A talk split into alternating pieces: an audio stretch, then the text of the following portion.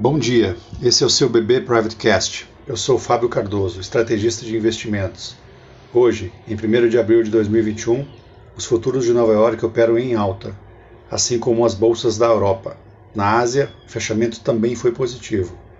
Taxa de juros de longo prazo dos bondes americanos perto das máximas, a 1,72, mais estável.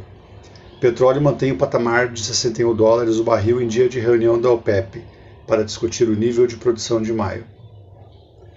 Hoje é dia de vários indicadores antecedentes de atividade industrial em várias regiões, e os números divulgados há pouco na Europa mostraram um avanço importante. O consumo de bens industriais em substituição aos serviços já é um fenômeno estabelecido na pandemia, inclusive aqui no Brasil. Falando em Brasil, o leilão semanal de títulos públicos de hoje deve mostrar a acomodação de prêmios demandados pelos investidores, em linha com a acomodação observada na curva de juros recentemente, depois da forte alta na semana passada. O prêmio de risco do Brasil negociado no exterior, o CDS de 5 anos, também é negociado em queda a 222 pontos, depois de ser negociado acima de 230 ontem.